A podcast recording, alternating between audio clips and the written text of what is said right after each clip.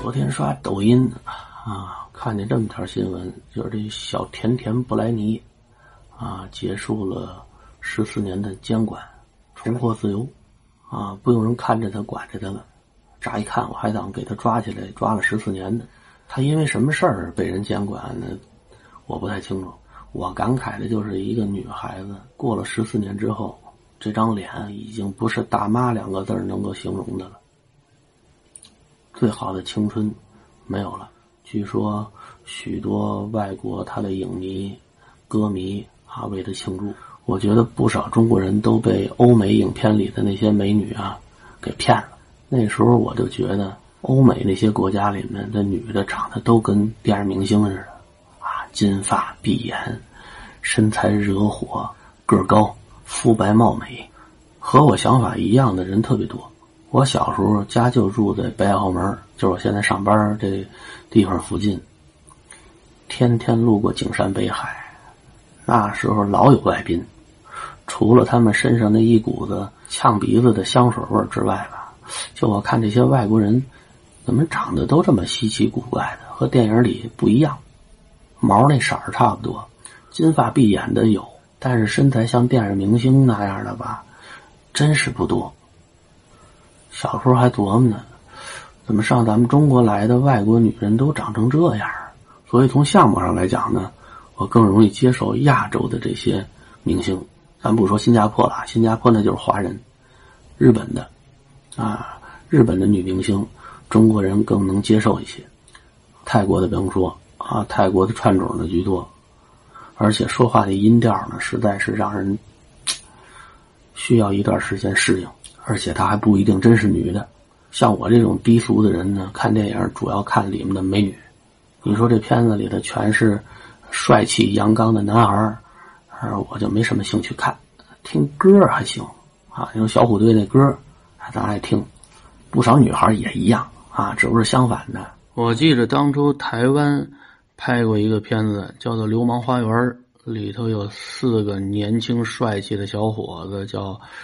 H 四吧，不对，是流氓花，流流星花园啊，里头那四个是 H，I F 四，一头飘逸的长发。啊，长得倍儿帅气，迷倒万千的女影迷啊。啊，有几个男孩子愿意看。我有一种感觉，就是近些年欧美影视圈里面这些能被人称作是美女的演员越来越少。欧美这些国家的社会老龄化比咱们中国要厉害，来的要早，不生孩子的越来越多，尤其是白人，啊，更不愿意生，老黑一个劲儿的生，那生出来那质量，那生出来那质量能看得了啊？啊，那星探实在没辙了，才在黑人里头找演员呢。白人的孩子数量越来越少，以前基数大，你能挑几个肤白貌美的？现在白人的人口基数越来越小，你想找几个精品，太难了。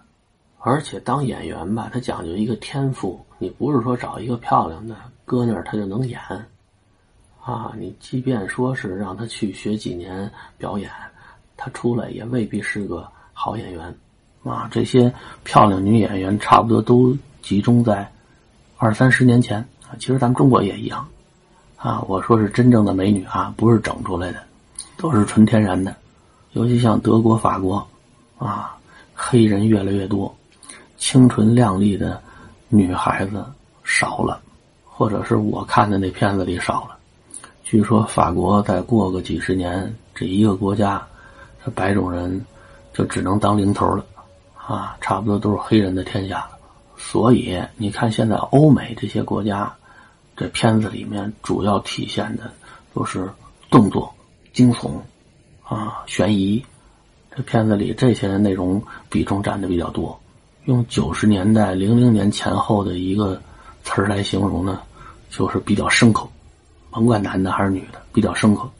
男的喜欢秀肌肉，女的也喜欢秀秀秀肉啊。甭管是枪战动作，还是卧室里的动作，都比较牲口。给人一种暴力奔放，你像日本的片子就不是走这路子，日本的片子给我感觉更多的是内容、故事、情节，老勾着你往下想，想知道这件事儿具体发生了什么。欧美是盼着他打啊，枪战看痛快，日本不是，你甭管是动作片儿、爱情片儿啊、悬疑片、恐怖片，或者是爱情动作片，都是内容。你像那恐怖片欧美的恐怖片都恶心，肠子、肚子、僵尸啊，啊，这个像日本，像那贞子多有名啊！最吓人的就那一个镜头，长头发，从头到尾我就没看着他脸，从电视里往外爬。大夜里的我没事说这干嘛？还有那个令人毛骨悚然的音乐，其实说你说这有什么呀？怎么就那么吓人啊？啊，据说不少人看电影的时候，啊，都吓死在电影院里了。日本人擅长做这个，恐怖片恐怖到极致；爱情片一般起这电影名字都叫什么什么物语，咱们用中国字儿去念叫物语。以前不知道什么叫物语，后来知道啊，就是故事的意思。什么樱花烂漫、北海道的宫殿啊，我最喜欢看的就山口百惠和三浦友和。哎呀，那是绝唱，电影里的绝唱。这演员的相貌是一绝，这俩人的搭配是一绝，他们演的这些片子，这个故事的情节也是一绝。可惜，自打山口百惠息影之后，日本片子我几乎就不看了。啊，不不不，也不能完全说啊，就是不是从电影的角度去看，在爱情片里。啊，如果再加点动作的话啊，这欧美的片子比日本的片子更牲口。老觉得是这演员以前在配种那点干过，像日本的这个什么女学生和教授啊，男女乘客呀，男医生女护士啊，啊，这都有情节，能让你在故事中得到一种享受，或者说可以让你把自己带入到一个故事里面去，而且片子里面的男男女女。都是亚洲人的样子，啊，让你觉得更接近自己的生活。一个国家科技的发展啊，是在生活的方方面面。像人家日本，科技发达，啊，不光是精密机床，啊，电子设备，平时拍片子的时候道具，也处处体现出高科技的元素。啊，像日本要拍爱情片啊、动作片啊、爱情动作片啊。少不了器具，给我感觉日本的男人如果要是离了器具的话，就拍不了片子了。这一个片子如果是一百二十分钟，展示器具的时间怎么也得用上三十分钟，啊，你甭管是卵形的，还是棒状的，嗡嗡作响的，还是噼啪闪亮的，都有。摆桌子上摆一排，跟菜市场卖黄瓜、卖鸡蛋的似的。日本人喜欢这个，我觉得这也应该是广告的软植入。这影片收益中很大一部分都应该是这些厂家提供的赞助。据说现在这些高科技的产品已经传到咱们内陆了，大陆不少讲究生活情调的人也都喜欢买这类高科技产品，啊，都是从日本那边过来的。作为一个喜欢看日本片子的人，我更喜欢看的是情节。我觉得这些高科技产品就是瞎耽误功夫，但是也可以理解，日本人的体质耐力，他受人种限制，啊，你没有点这东西吧，好多流程他扛不下来，他毕竟不是欧美那帮大生头。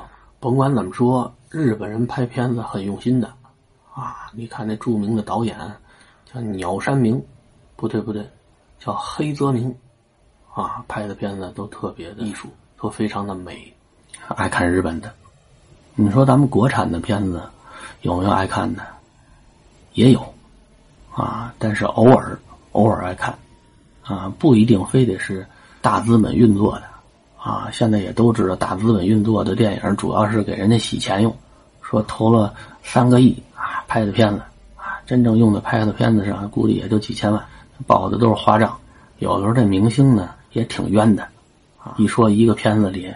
啊，票房啊，二十个亿，说这明星啊拿了多少多少钱，那都是对外说的，啊，他确实拿钱不少，但是不是真像媒体里面报的那么多钱，那就不好说了。那洗完钱，主要你还得把钱给人送回去呢。我不如我媳妇儿爱看电影。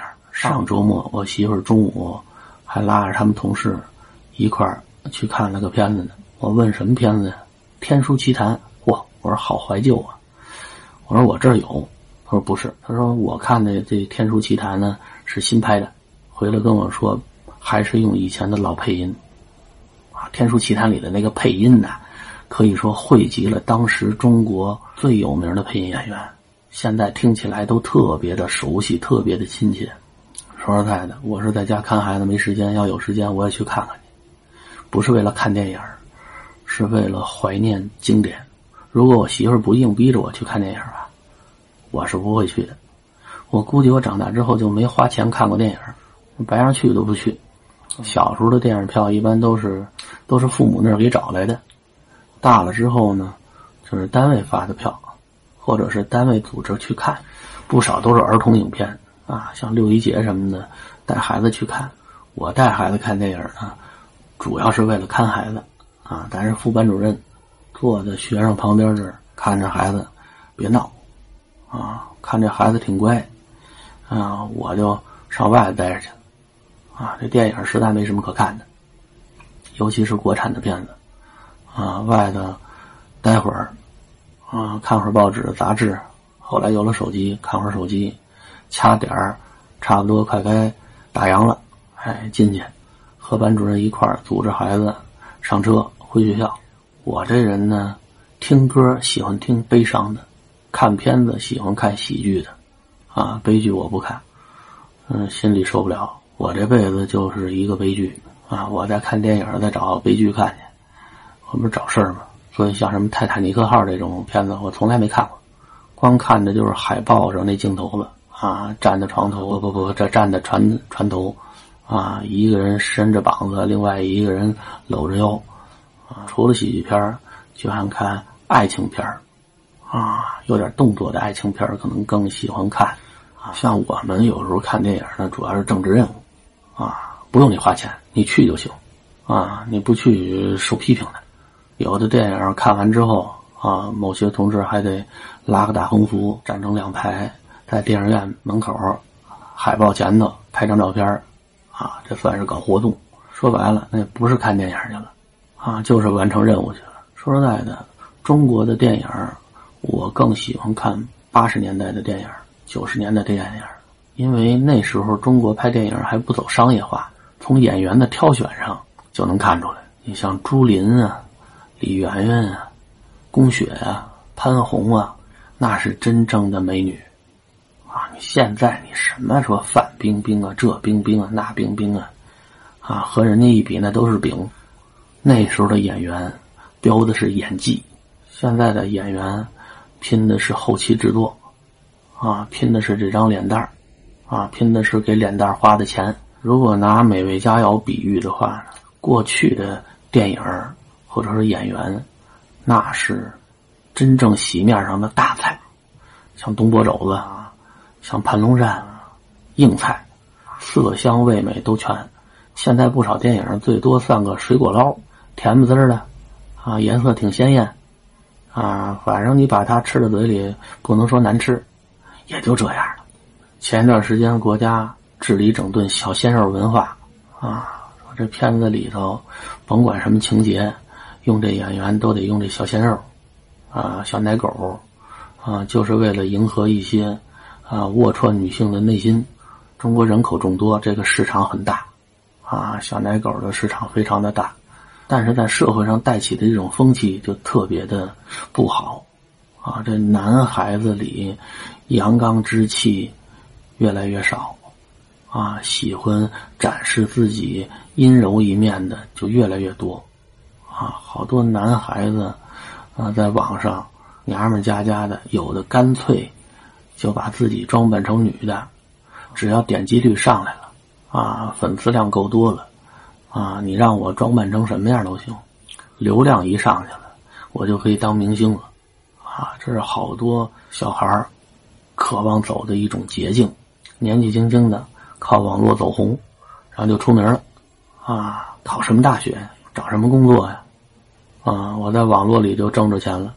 所以你看，有不少男孩子前一段时间用这种娘们家家的形象啊来博取点击率，啊，因为确实在中国庞大的人口基数里面有一些对同性啊，尤其是年轻俊美同性有特殊偏好的人群。同性恋咱可以接受，但有的时候他属于恋童癖，这个就属于涉嫌违法犯罪了。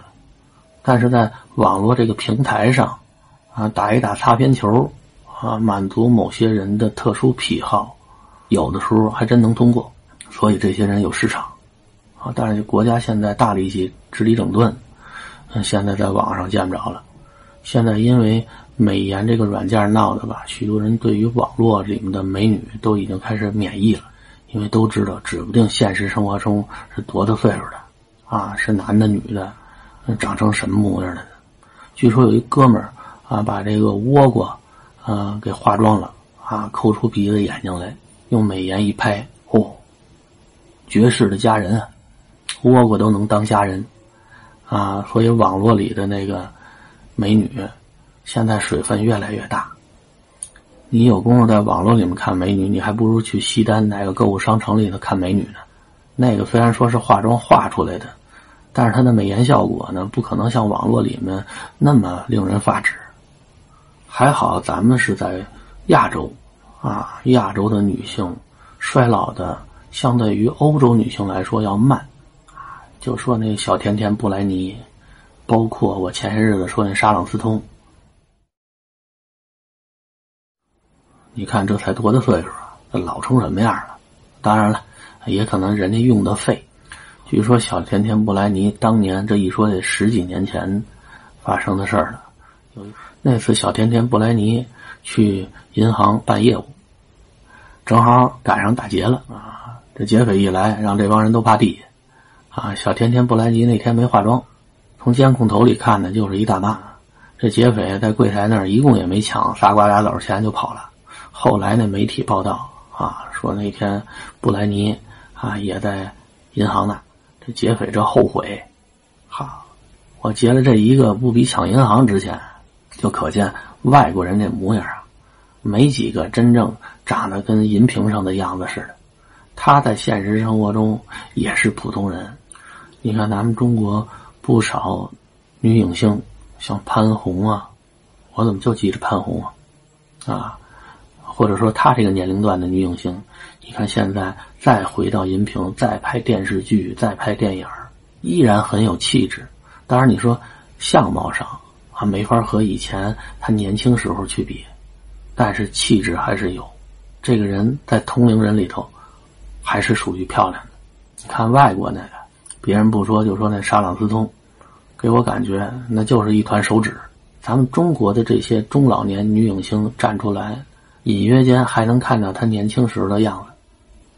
呃，外国那女影星往那一站，你真不知道她是谁。我记着，我有一表姐，啊，以前人家拍《红楼梦》的时候，还给人家客串过群众演员、丫鬟，估计是哪个背景里面的丫鬟。她那模样长得也像丫鬟，回来的时候特兴奋，啊，我在哪个片子里露了一面，哪怕有的时候不是拍电影，就是上电视节目给人当观众去。啊，我记着那个时候有一个很火的科普类的节目，王刚主持的，叫做《人与自然》，是人与自然还是什么呀？我忘了。反而是王刚主持的一档节目，啊，收视率特别高。后来王刚不主持了，换了一女的上去。啊，就王刚刚下去之后，我们学校参加了这档节目。记着那天好像还下着雪。啊，大晚上的，我师傅我我们师姐带着学生就去电视台里头坐着，啊，回答人家问题。坐在那儿之后特别新鲜，我们也上镜了。啊，那天我还专门洗了洗脸，穿的精神点怕冻着，还穿的挺厚实。等坐在看台上，后悔了。好，他那射灯不光是亮，它热，那个东西就跟浴霸一样。坐一会儿，四脖子汗流，那也在那坚持着，啊，老盼着人家主持人能问自己点什么问题，啊，或者能问自己周围的人点什么问题，因为这节目在家里看电视的时候能看见，自己能露一面。那次回去之后，就兴致勃勃的跟家里人说啊，哪天哪天电视节目里能看着我。等播那期节目的时候，啊，全家人什么事都不干，就坐那儿等着看我。从头看到尾，好像就在一个特别快摇镜头的时候摇着我了。我说这儿呢，正好那会儿我妈和我爸那点正端着盘子往嘴里葫芦菜呢，哎，这脸上盘子挡着呢，等把这盘子拿下来，哪儿呢？我说过去了。那时候又不是像现在这电视能倒回来咱再看，过去就过去了。那这电视节目重播的时候你也未必赶得着，也未必重播，因为王刚不主持了嘛，收视率就下来了。然后再使劲在里头找，我说你看这腿是我的，你看这裤子就是我现在穿这条啊，你看这半拉膀子也是我的啊，你看和我现在这膀子一样啊。我说你看这枪子都是我的，就是这这脑袋他没拍。我在那次录制的节目里面就跟分割机似的，就没整个的，都一块一块的。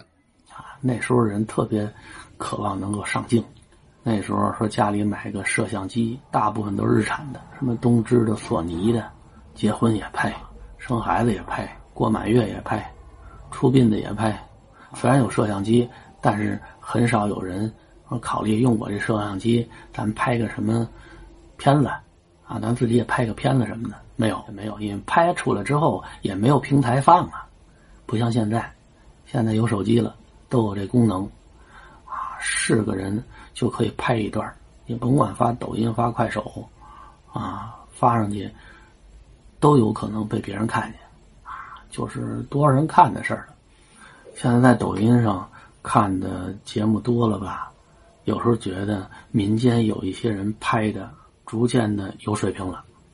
啊，有一些片子拍的，你说是思想内容啊，还是情节构思啊，都挺有看点的，啊，有的甚至比一些垃圾电影有意思，因为抖音里的一些小的短剧，都完全是靠它的内容来吸引眼球，而不像那些垃圾影片，它完全是靠媒体、靠广告去宣传，靠这种宣传提升票房。而且现在票房造假的也多，啊，说票房量啊多少多少，你只要是稍微正常点的人，你都能算出来。咱中国一共十四亿人口，啊，一人买一张票，这才十四亿。那偏远山区的人看不上的，你也往里头算。偏远山区的没法算，住院看病的没法算，在家吃奶的没法算，养老院谈闲了的也没法算。你这十四亿人口里头。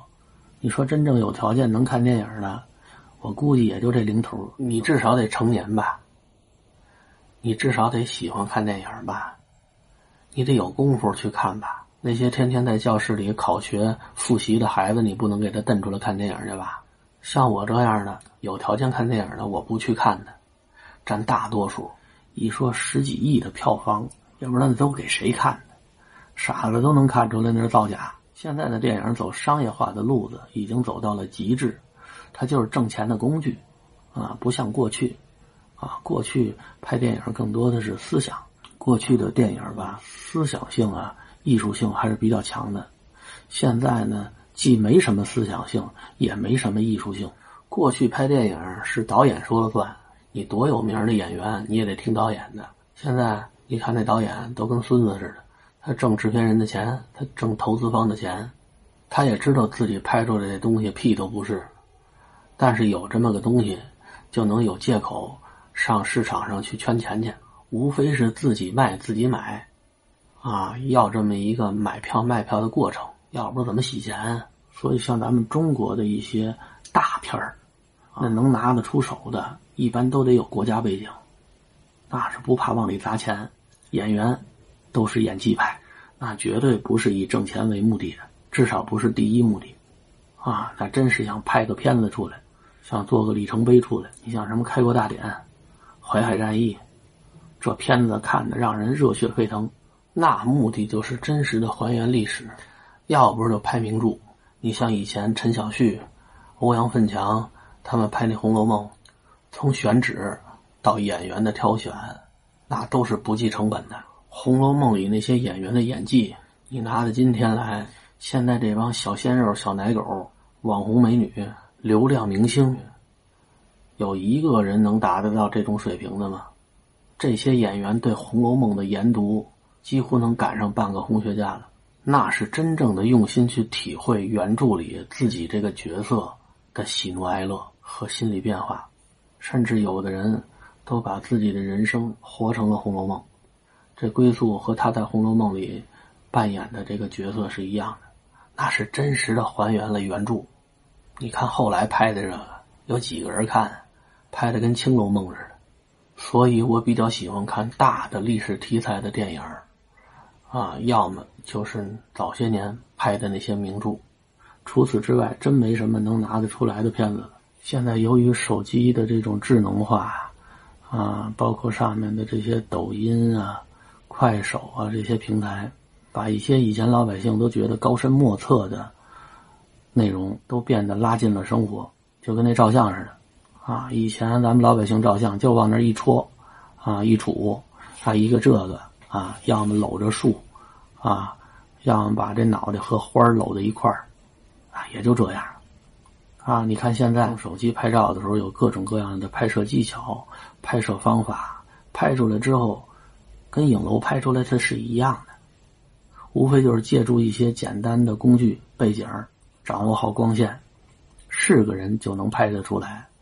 所以现在有时候你看朋友圈里面这些人晒的这些片子，啊，有的真是能拿它当摄影作品去看。你甭管是，呃，日出啊、晚霞呀、云海呀、松林呐、草原啊，啊，包括人物啊，拍出来的都是很艺术的。啊就是出自于普通人普通的手机，现在拍电影也一样，啊，电影技巧技法好多时候手机上也能做得到。